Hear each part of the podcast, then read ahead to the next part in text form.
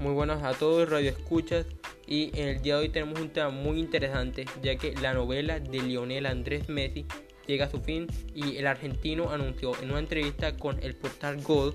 que se quedará finalmente en el Fútbol Club Barcelona después de varias semanas de espera. La decisión se anunció después de que Messi habría mandado un burofax manifestando que quería irse del Fútbol Club Barcelona, pero finalmente decidió mantenerse y cumplir su último año de contrato con la entidad catalana. En palabras de él, voy a dar el máximo, daremos el máximo para luchar por todos los objetivos y ojalá se dé y se pueda dedicar a la gente que lo ha pasado muy mal. Yo lo pasé mal en el año, pero es hipócrita decir eso si lo comparas con la gente que le ha pasado mal de verdad con el virus, con la gente que ha, ha perdido familiares y que ha perdido muchas cosas.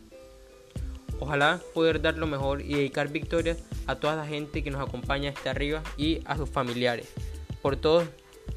para poder dedicarle lo mejor a esa gente que lo está pasando mal y que podamos superar de una vez por todas este virus y volver a la normalidad, dijo Messi en la entrevista con el periodista Rubén Uría de Gold.com. Pero finalmente el factor que resultó fundamental para la decisión de quedarse de Messi es que eh, el club no lo dejó marcharse